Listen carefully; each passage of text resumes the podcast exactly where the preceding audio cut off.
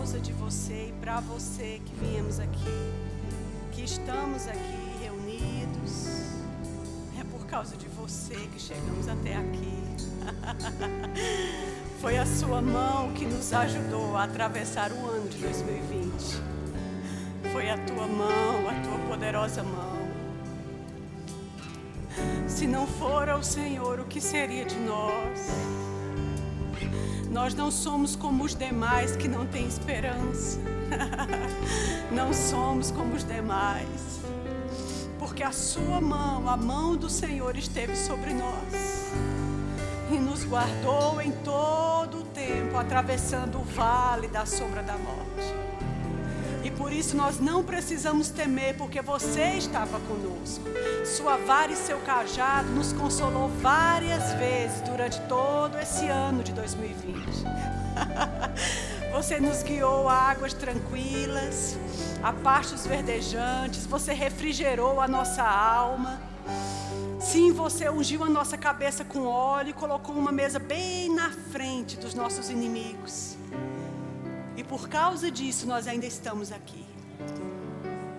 Nosso cálice transbordou e certamente que a bondade e a misericórdia do Senhor esteve conosco todos os dias de 2020, todos os dias. E nós habitaremos na casa do Senhor para sempre para sempre. Não há tempo ruim para aqueles que amam o Senhor. Não há impossíveis para aqueles que estão ligados à Sua palavra, à Sua verdade, aos seus princípios. Foi a Sua mão, Pai, e nós reconhecemos isso nessa manhã. Todos nós, tanto os que estão aqui, como os que estão assistindo, como aqueles que assistirão essa mensagem, nós reconhecemos o Senhor em todos os nossos caminhos. E nós sabemos que foi o Senhor quem supriu a nossa alma, o nosso espírito, guardou o nosso corpo e nos trouxe até esse momento. Muito obrigada, Pai, muito obrigada. Nós te louvamos e te reconhecemos. Nós te reconhecemos. Em nome de Jesus. Aleluia. Aleluia. Glória a Deus. Obrigado, louvor. Aleluia. Glória a Deus. Você reconhece o Senhor em todos os seus caminhos? Bom dia, queridos. Para mim é uma alegria poder estar aqui com você, com certeza. E essa é a última escola dominical do ano, do ano redondo, do ano do dobro. É a última escola dominical de 2020. E o tema eu acho que ele é bem favorável, né? uma tão grande salvação. Várias pessoas já passaram por aqui e deram uma, uma, um norte dentro desse assunto, uh, falando de várias faces desse assunto. E eu assisti Clícia uh, domingo passado e ela usou, ela começou com o versículo que eu queria, e quando ela começou, eu disse, ah, não acredito que ela vai trazer a minha mensagem. Mas aí ela pegou uma vertente e, e, e, e foi para o que realmente Deus tinha para usá-la, para falar através dela, porque o que eu tinha começaria nesse versículo e a gente ia pegar então numa outra vertente, já que é a última do ano e também é a última dessa sessão de uma tão grande salvação. Amém? Eu quero que você fique bem atento, nosso tempo ele é bem bem organizado. Tudo bem? Amém? Então vamos lá. Eu quero que você comece abrindo comigo no mesmo texto que ela citou, por favor, lá em Hebreus. 2.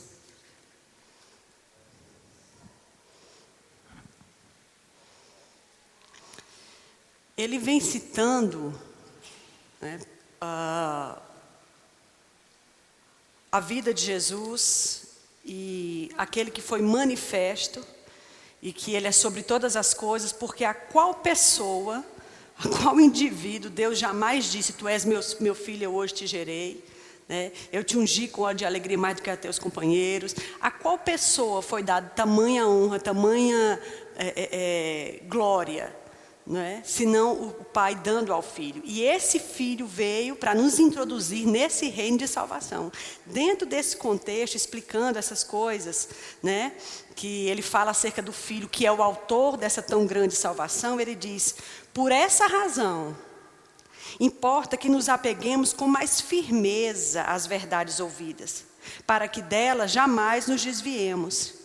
Se, pois, se tornou firme a palavra falada por meio de anjos, e toda transgressão ou desobediência recebeu a sua justa, o seu justo castigo, como escaparemos nós se negligenciarmos uma tão grande salvação? Eu nem vou ler o resto. Pronto, é isso aqui. Como escaparemos nós se negligenciarmos uma tão grande salvação? Negligenciarmos. Eu peguei no dicionário que, que significa a palavra negligência. Negligência significa falta de motivação, falta de interesse, falta de cuidado, falta de atenção, desleixo, indiferença, preguiça. Que interessante, né? Eu vou repetir. Quando a gente pensar nesses significados, pense nesse versículo. Como escaparemos nós se, em relação a essa tão grande salvação, nós tivermos falta de motivação, falta de interesse, descuido, desatenção, desleixo, indiferença, preguiça? Se tratarmos essa tão grande salvação com desleixo, com descuidado, com preguiça, com relaxamento, como nós escaparemos se negligenciarmos uma tão grande salvação?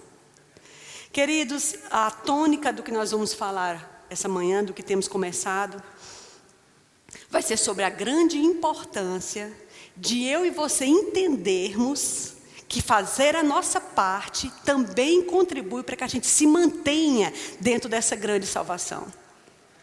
Amém?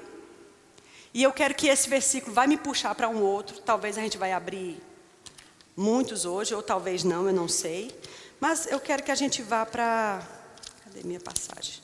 2 Pedro 1. 2 Pedro 1, versículo 5. Eu não trouxe meu óculos, aí fica difícil.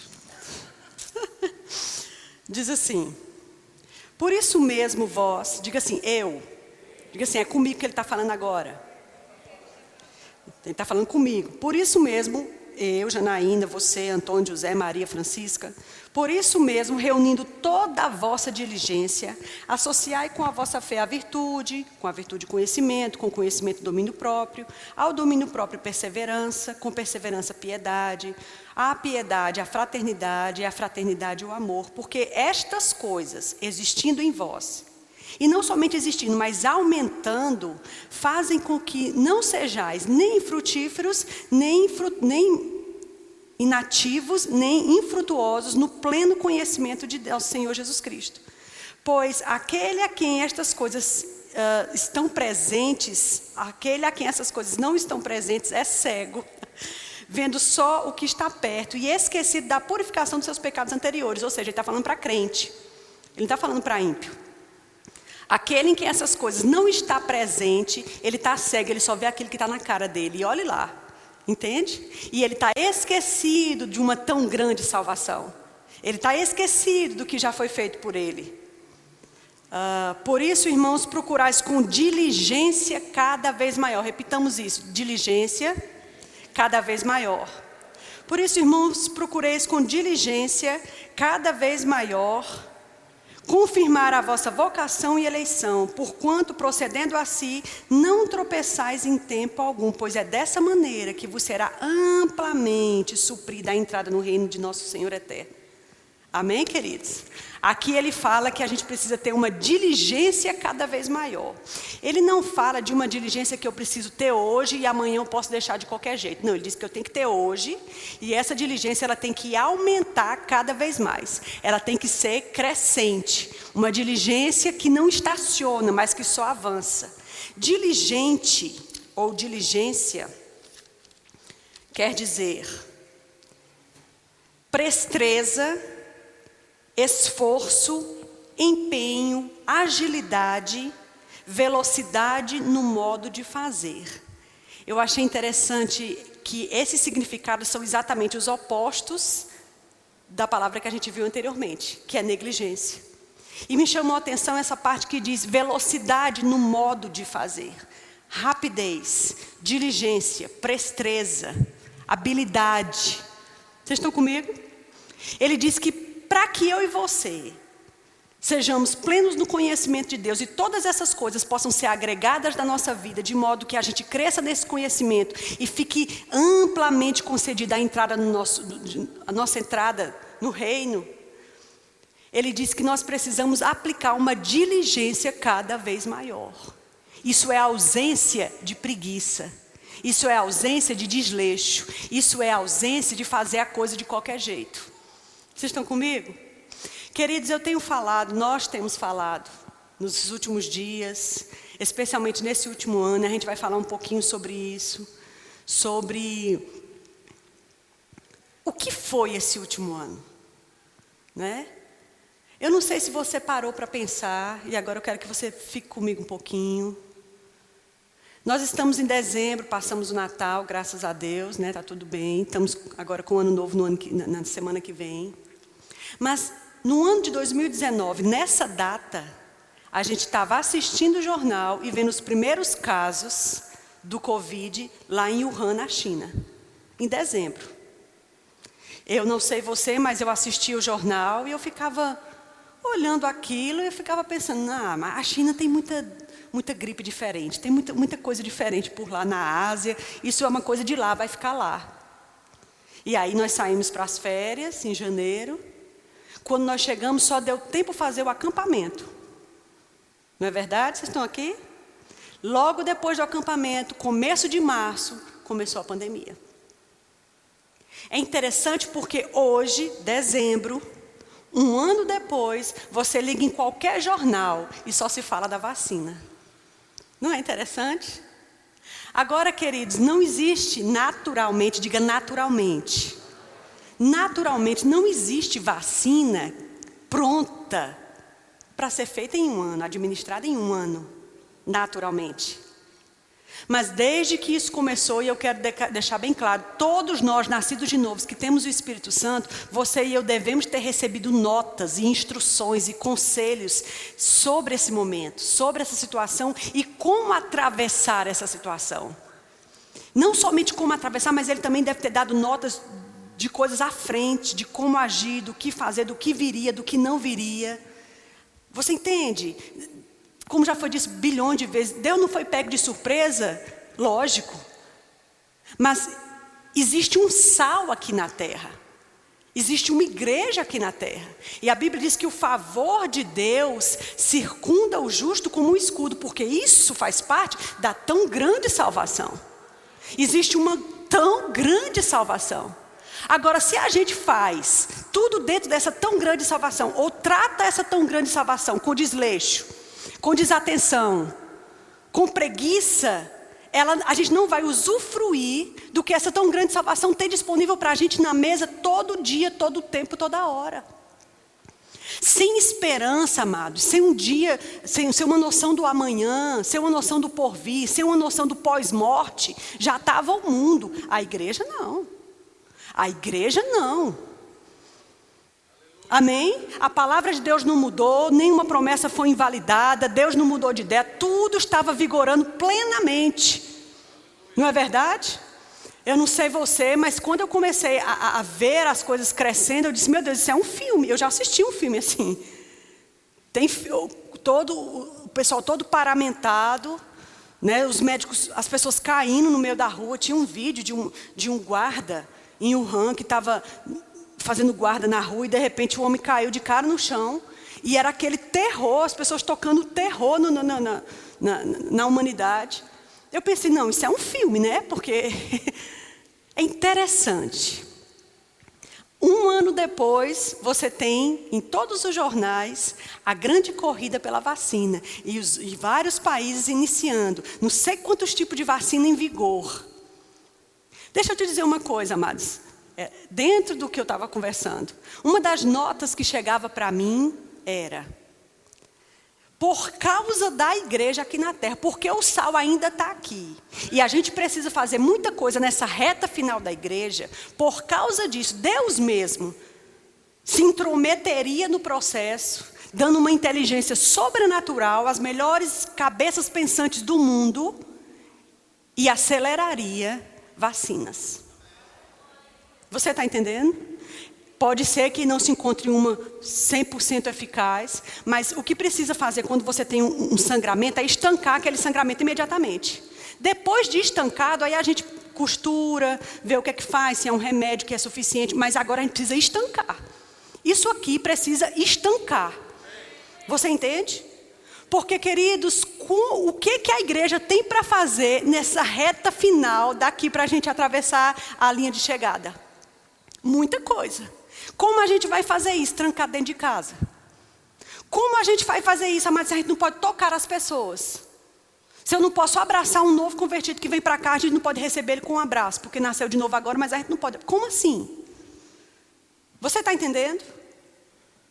Existe, queridos, uma tão grande salvação que foi planejada no céu, resolvida na cruz e efetivada pelo andar da igreja.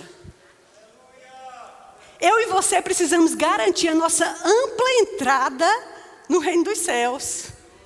Nós fomos salvos, mas estamos desenvolvendo a nossa salvação. E a minha, a minha, a minha nota nessa manhã, eu acredito que outros pregadores devem ter falado. Cristo falou sobre a identificação, sobre o que realmente é essa tão grande salvação, o plano da salvação, o que nós temos, o que é nosso direito dentro desse, de, desse momento, desse reino, desse tão grande reino. Mas a minha nota é: observa o que está acontecendo na terra. Observa o que é que nós estamos vivenciando. E observa o que Deus te diz para os próximos anos. Ninguém sabe quanto tempo a igreja ainda vai ficar aqui embaixo. Ninguém sabe, nem o filho. Mas uma coisa é certa: as contrações de ensaio, elas já começaram. E o que são contrações de ensaio? Quando a mulher está grávida, de repente ela começa a sentir cólica, ela acha que vai ter neném, principalmente mãe de primeira viagem. Aí ela corre para a maternidade, chega lá, o médico faz um toque e diz: Não, minha filha, tá, seu útero está fechado, não começou ainda não. Aí ela volta para casa. Aí daqui a duas semanas ela sente de novo, ai, agora é agora. Aí corre lá e diz: Não, ainda não. Aí ela volta para casa. Ainda não era o momento do parto, mas as contrações de ensaio já começaram.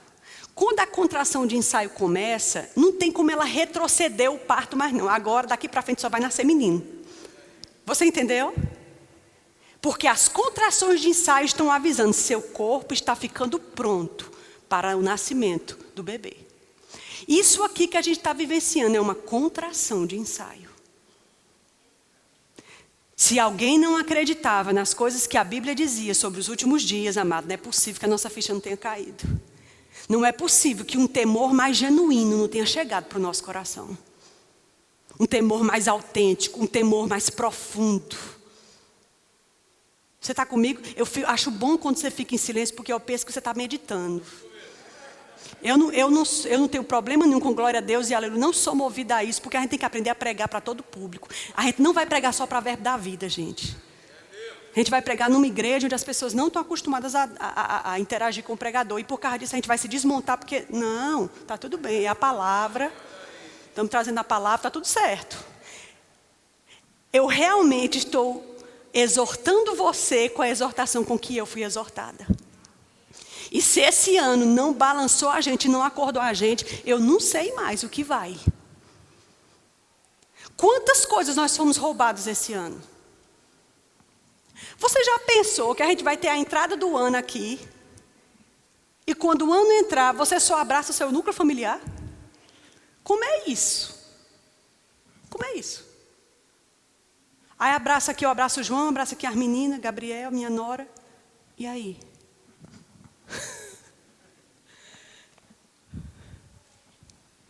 Presta atenção no que a gente está vivendo. A gente está vivendo um momento de, de, de divisor de águas. O mundo não será o mesmo depois da pandemia. Ela está acabando, tá, e ela está acabando porque tem igreja na terra. É por isso que ela está acabando, é por isso que Deus interviu para estancar esse sangramento. Depois se aperfeiçoa, pode ser que tenha alguma reação, mas depois se aperfeiçoa. Mas agora a gente precisa estancar. Você entende?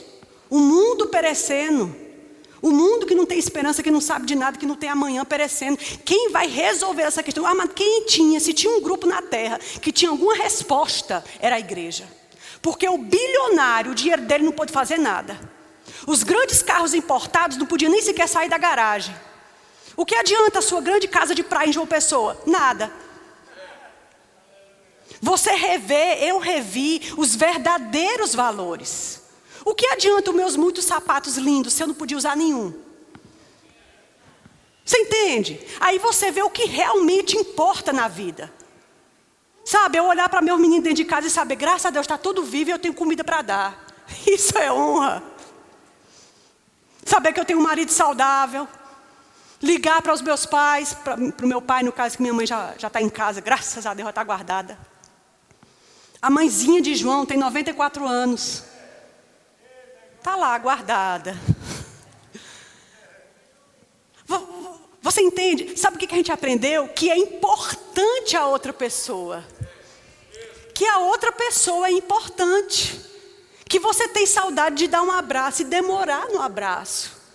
Que você tem saudade de estender a mão e dar a destra da comunhão. E você não pode.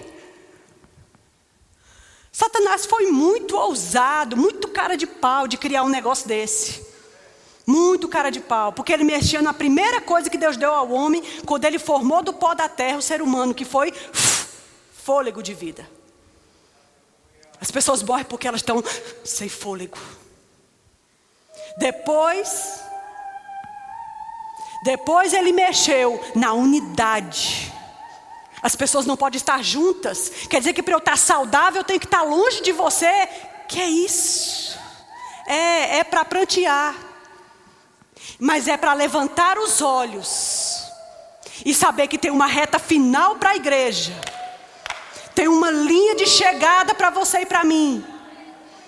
Bebel, cadê aquele, aquela água que você trouxe de papai? Traz aqui, amor. Traga aqui. Eu quero que você pense sobre isso, queridos. Nós estamos na última escola dominical do ano. O ano acabou. O ano difícil, aquele ano trabalhoso, está acabando. Vamos imaginar que isso aqui é um bastão. Isso aqui é um, uma squeeze de beber água. Faz dois mil anos que a igreja vem recebendo esse bastão. Em Atos dos Apóstolos foi passado o primeiro bastão. Atos dos Apóstolos pegou diretamente do Senhor e Salvador dessa tão grande salvação o executor dessa tão grande salvação. Pegou diretamente dele. Fez um bom trabalho, mas de lá para cá, ele tem sido passado. De lá para cá. E faz dois mil anos que a igreja tem dessa corrida de revezamento entregando o bastão de geração para geração. Dois mil anos, um pouquinho mais. Quem sabe se essa não é a última passada de bastão? Quem sabe se essa não vai ser a, geração dos meus filhos, dos seus filhos, não vou pegar o bastão pela última vez. Na corrida de revezamento, os atletas eles são treinados a correrem a sua parte bem corrida, bem feita. Não sei se você já assistiu a corrida de revezamento, mas existem quatro outros atletas em distâncias diferentes para cercar a maratona toda. E eles estão num posicionamento. Aquele primeiro que largou tem uma, uma estrutura aqui no pezinho dele para ele se posicionar dessa forma, para quando o tiro for, for, dado, ele impulsionar nesse, nesse instrumento, entendeu? Que, que firma o pé dele. Então ele, ele usa aquele instrumento para impulsionar a saída dele. Jesus, além de passar o bastão, ele deu esse impulsionamento para a igreja de Atos. E a igreja tch, largou. Amados, a igreja de Atos correu lindamente. Mas deixa eu te dizer, a gente precisa parar de olhar o livro de Atos com água na boca. E olhar o livro de Atos e dizer, ah, meu Deus, quem dera. Ah, meu Deus, quem dera. Não, não, não, não. Eu estou ficando um pouco agoniada. Porque isso é direito nosso. Ter gente curada na igreja é direito nosso. Ter a sombra das pessoas, dos homens e mulheres de Deus, curando pessoas, é direito nosso. Ter juízo na igreja imediato é direito nosso. Tanto quanto o poder e os milagres, as maravilhas são direito nosso, tanto quanto não ter nenhum necessitado, porque ninguém tinha o que era seu como só, somente seu. Isso também é Atos dos Apóstolos. E Atos dos Apóstolos, eles correram. E na, na, na corrida de revezamento, o outro atleta fica esperando. Quando ele vem correndo com velocidade, ele não pode reduzir para passar o bastão para aquele atleta. Aquele atleta tem que impulsionar e os dois correm juntos por um tempo, até que o da frente estica o braço e passa o bastão para o de trás. O de trás pega e quando ele pega, o que estava com o bastão desacelera e sai da raia. Aí agora é a vez do outro. Quando um pega o bastão, o outro tem que sair. Você entende? Porque agora é a vez daquela geração. E quantas gerações, gerações já não pegaram nesse bastão? Mas agora eu percebo que nós estamos vendo diante de nós, talvez distante, mas existe uma linha de chegada. E a questão é como eu e você vamos atravessar essa linha.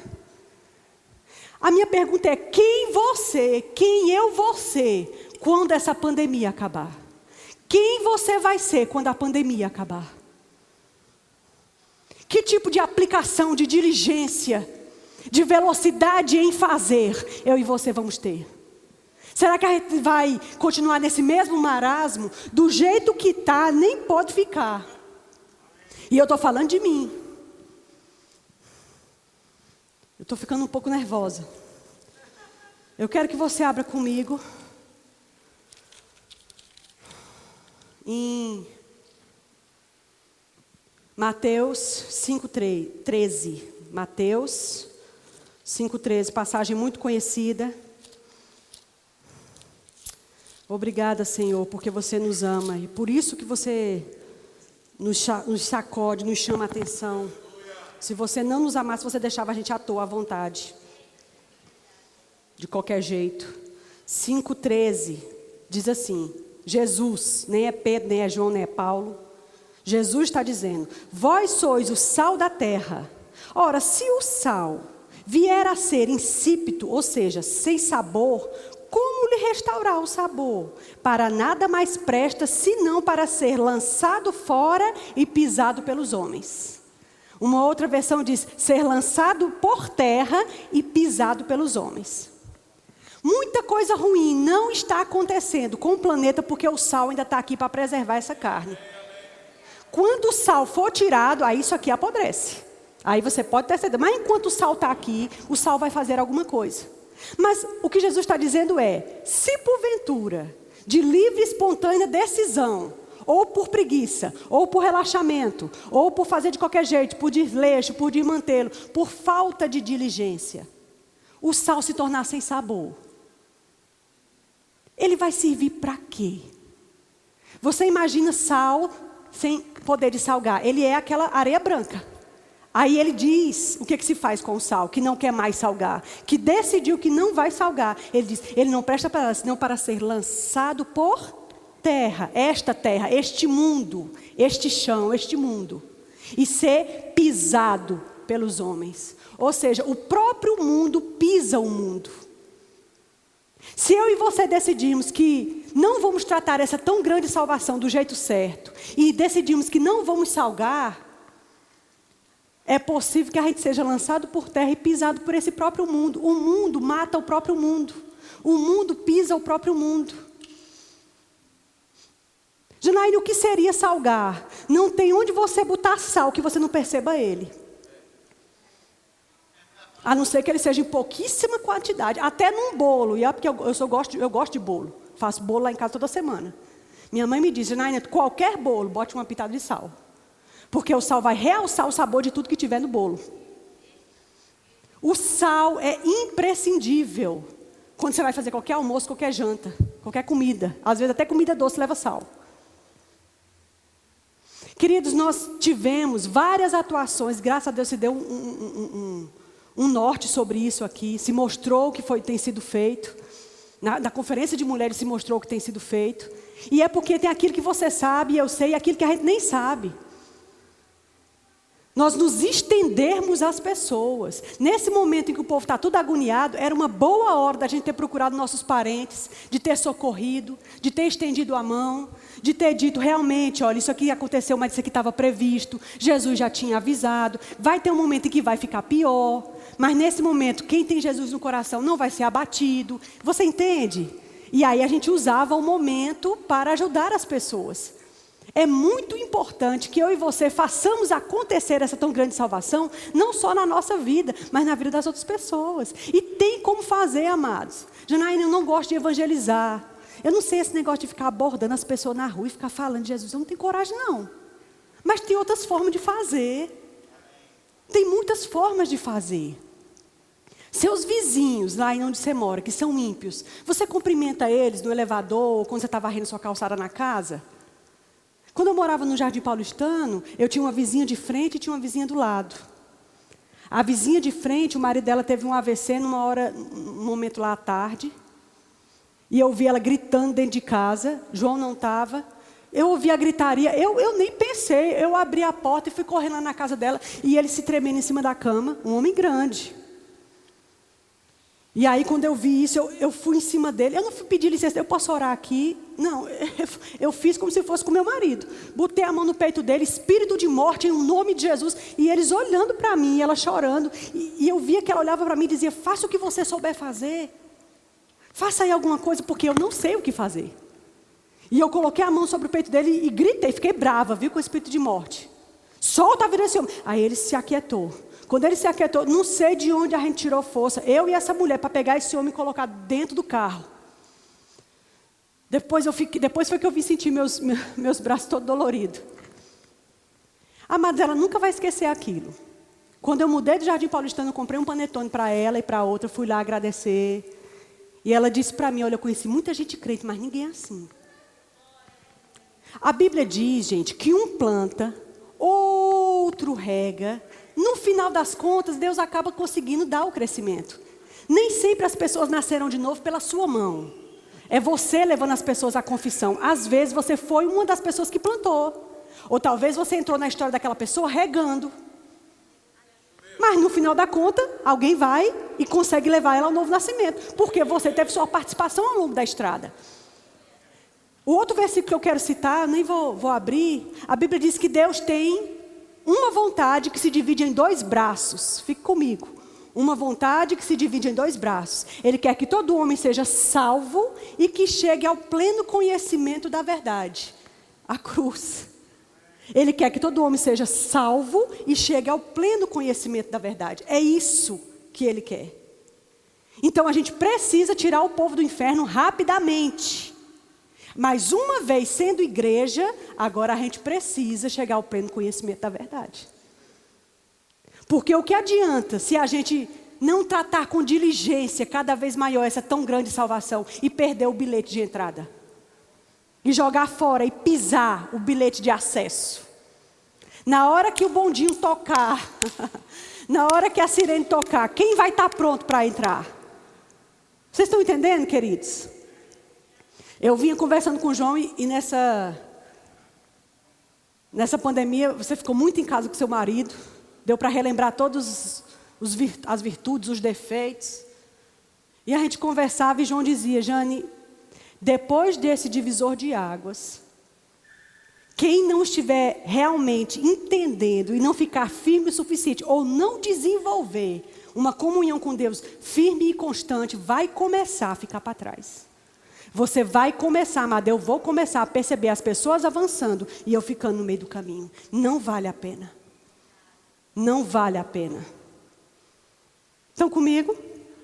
Deus quer que todo homem seja salvo, mas que chegue ao pleno conhecimento da verdade. Você já é salvo, então desenvolva esse pleno conhecimento, agregando à sua fé a virtude, a virtude, conhecimento, a conhecimento, domínio próprio, etc, etc.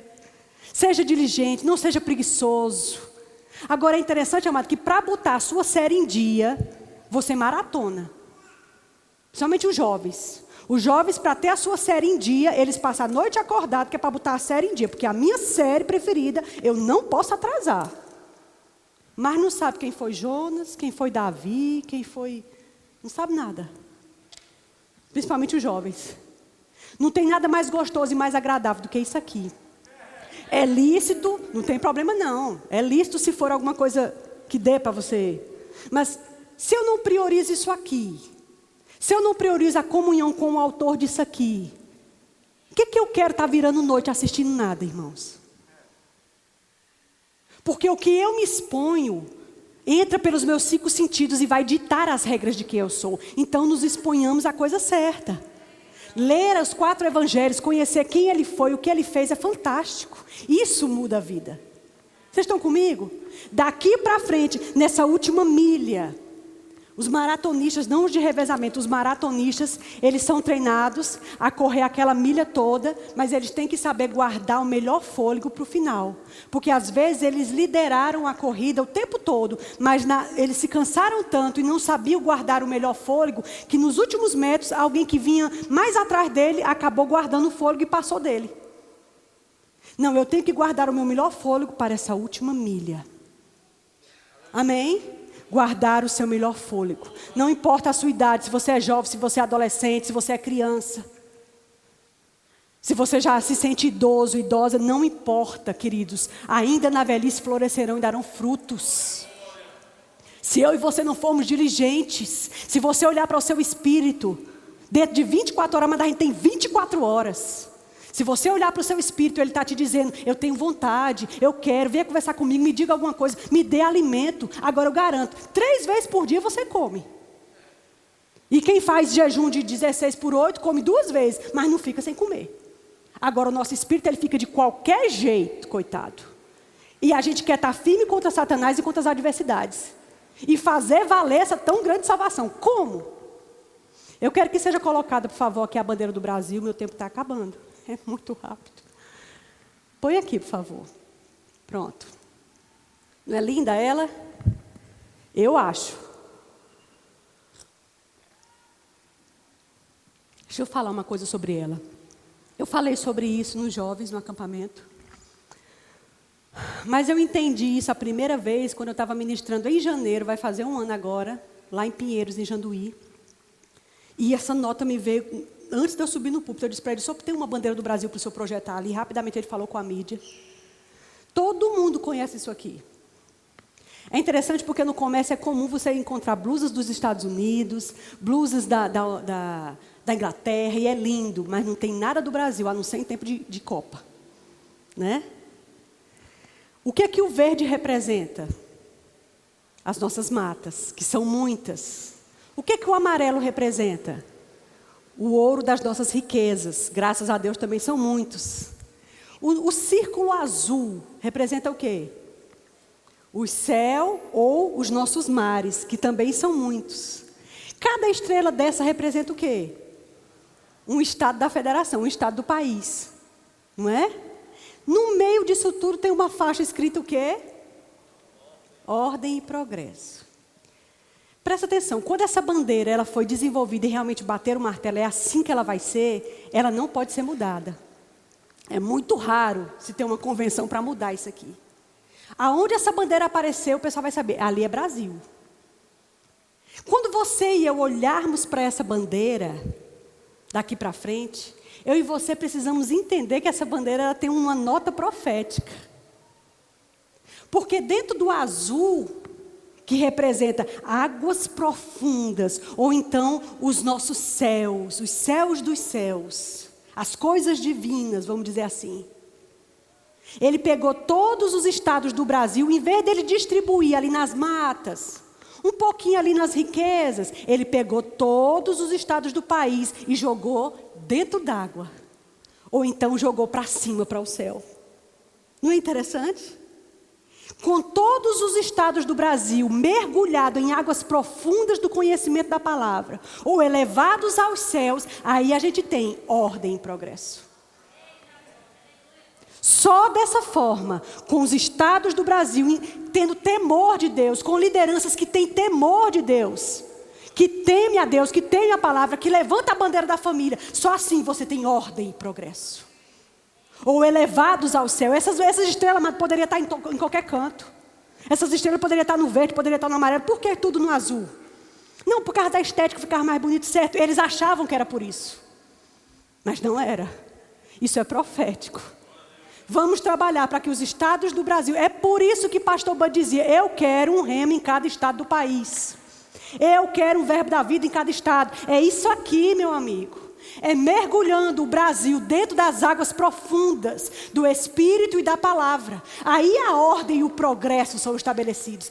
Pense sobre isso, brasileiro. O Brasil é seu. O Brasil não é da América. O Brasil não é da Inglaterra. O Brasil não é da Ásia. O Brasil é do brasileiro. Amém?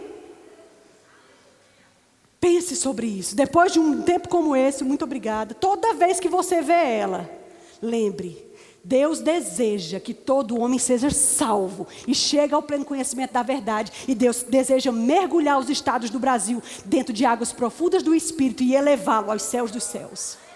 Por que, que você acha que o Brasil é o celeiro do mundo?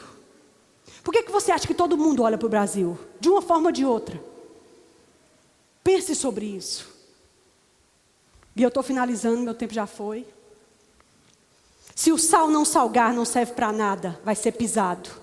Deixa eu te falar uma coisa. Não subestime o poder da decepção. Satanás conhece muito bem o que uma decepção pode causar. Cuidado, conheço pessoas que eram meus companheiros, gente que sentou na minha mesa, gente que estava aqui dentro servindo, se decepcionou com alguma coisa que talvez até eu causei, nunca mais voltou para a igreja. Cuidado com a decepção. Pessoas são só pessoas. Deus, Ele merece a sua primazia. Congregar, amado, é básico. É para a tua sobrevivência. É para a minha sobrevivência. Não deixa de vir à igreja, não deixa de amar o teu Deus, não abandona a palavra. Pessoas erram tanto quanto você. Pense sobre isso. Não tem tempo da gente ficar com mimimi. Não, porque, gente, ah, ei, ei, ei, meu filho, é a sua salvação, meu filho. Você vai ficar para trás. Você sabe o que é que vai vir depois que a gente fosse embora? Se isso aqui, amado, foi uma palhinha, uma palhinha, uma besteirinha do que o mundo vai viver. Você imagina quando a igreja for tirada daqui. Mas enquanto a igreja tiver, Deus vai levantar recursos por causa da igreja. E essas coisas que nós vimos em Atos dos Apóstolos, e a gente fica olhando babando, a gente vai parar de babar. Porque eu creio, amado, que essa geração vai fazer. É justo, não faz sentido a igreja que inaugurou ser lá em cima e a igreja que termina a história ser lá embaixo. Não, a igreja vai subir. A igreja tem que subir para a gente chegar pelo menos no patamar onde começou. E é porque a Bíblia diz que as últimas coisas serão melhores que as primeiras. Estão comigo? Eu vou terminar com um vídeo que eu mandei separar. Ele está ok, não está aí, meninos? Irmãos, nós passamos um ano trancado dentro de casa. Pelo menos os quatro primeiros meses. Satanás, ele aproveitou muito. Ele falou muita bobagem na sua cabeça, na minha. Na, na nossa. Ele falou, como é que tu vai sobreviver? E vai pagar as contas como? E se fulano pegar? E se teu pai pegar? E se ciclano pegar, que já tem essa, essa, essa, essa propensão? E, que, e aí, vai morrer? E fulano morreu? Gente, Satanás falou muito. Dentro desse momento que todos nós vivemos, estamos saindo deles, foi uma boa oportunidade para ver quem teme a Deus e quem não teme a Deus. Foi uma boa oportunidade para eu e você nos lançarmos em águas profundas do Espírito, para a gente ser um crente melhor, e não um crentezinho meia boca, mas um crente melhor. Um crente mais fiel, um crente mais leal. Amém, queridos? Porque o que vem depois desses dias serão dias gloriosos para a igreja, mas serão dias de trevas para o mundo. Porque as trevas cobrirão a terra, a escuridão os povos, mas sobre nós vai vir a glória do Senhor. Se sinta honrado de fazer parte desses dias. Paulo não assistiu isso, Smith Wigglesworth não assistiu isso, Catherine Kuhlman não assistiu isso, Pastor Bud não está aqui, Kenneth Reagan não está, mas você está. Você e eu estamos vendo o começo das últimas coisas. O começo das últimas coisas. Se tu uma bênção. Se estenda até as pessoas. Põe a mão para fora do teu carro e dá uma pipoca e dá um dinheiro. Ali no nosso projeto, quarta-feira que vem agora a gente vai distribuir a última sacola das minhas crianças ali. Mesmo sem, sem, a gente ter mais o Manaim, eu pedi a Petrúcia, a gente vai usar o Manaim mais uma última vez. Estamos orando para ver para onde a gente vai levar o projeto ano que vem. Tiago já falou comigo que a gente vai organizar um lugar, mas eu não vou parar. Você entendeu? Eu não vou parar. Minhas crianças ficaram de molho. Tia, quando é que vai voltar? Tia, vai acabar o projeto? É. Tia, por favor. Não, eu não vou parar. Se eu não for a líder, minha vice pega, mas eu não vou parar. Querida, eles estão ali, ó, é só atravessar a rua aqui. Aqui na Rua do Sol. Se você atravessar a rua, todo mundo conhece o Deixai Vir. É do nosso lado. Você conhece o trabalho de Erilma e Marco Júnior? Lindo. O grupo Vida Amado, Raul fez aquilo por anos. Você acha que isso não vai ser computado para ele? Dona Inácia trabalhava com ele até enquanto ela aguentou. Indo para o grupo Vida, senhorinha.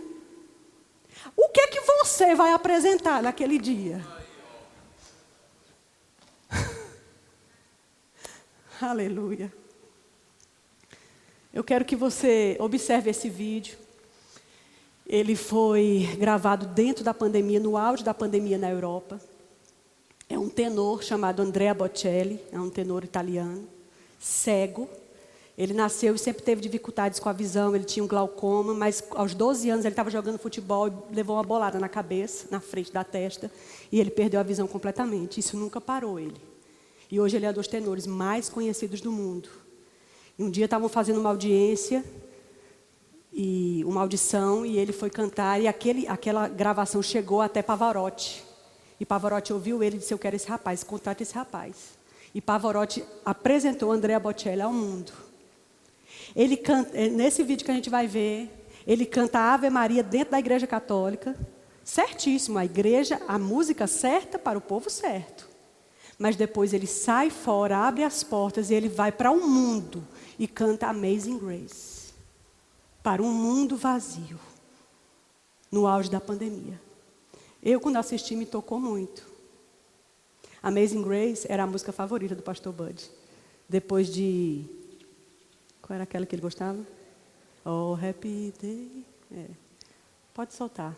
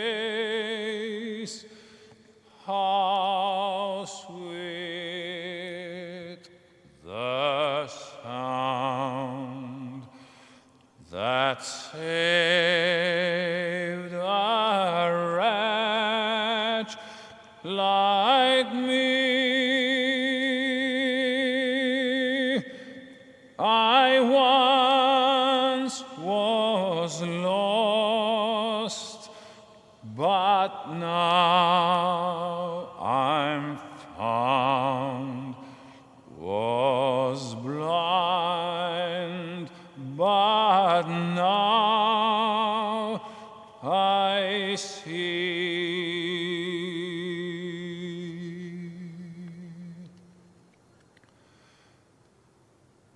'Twas grace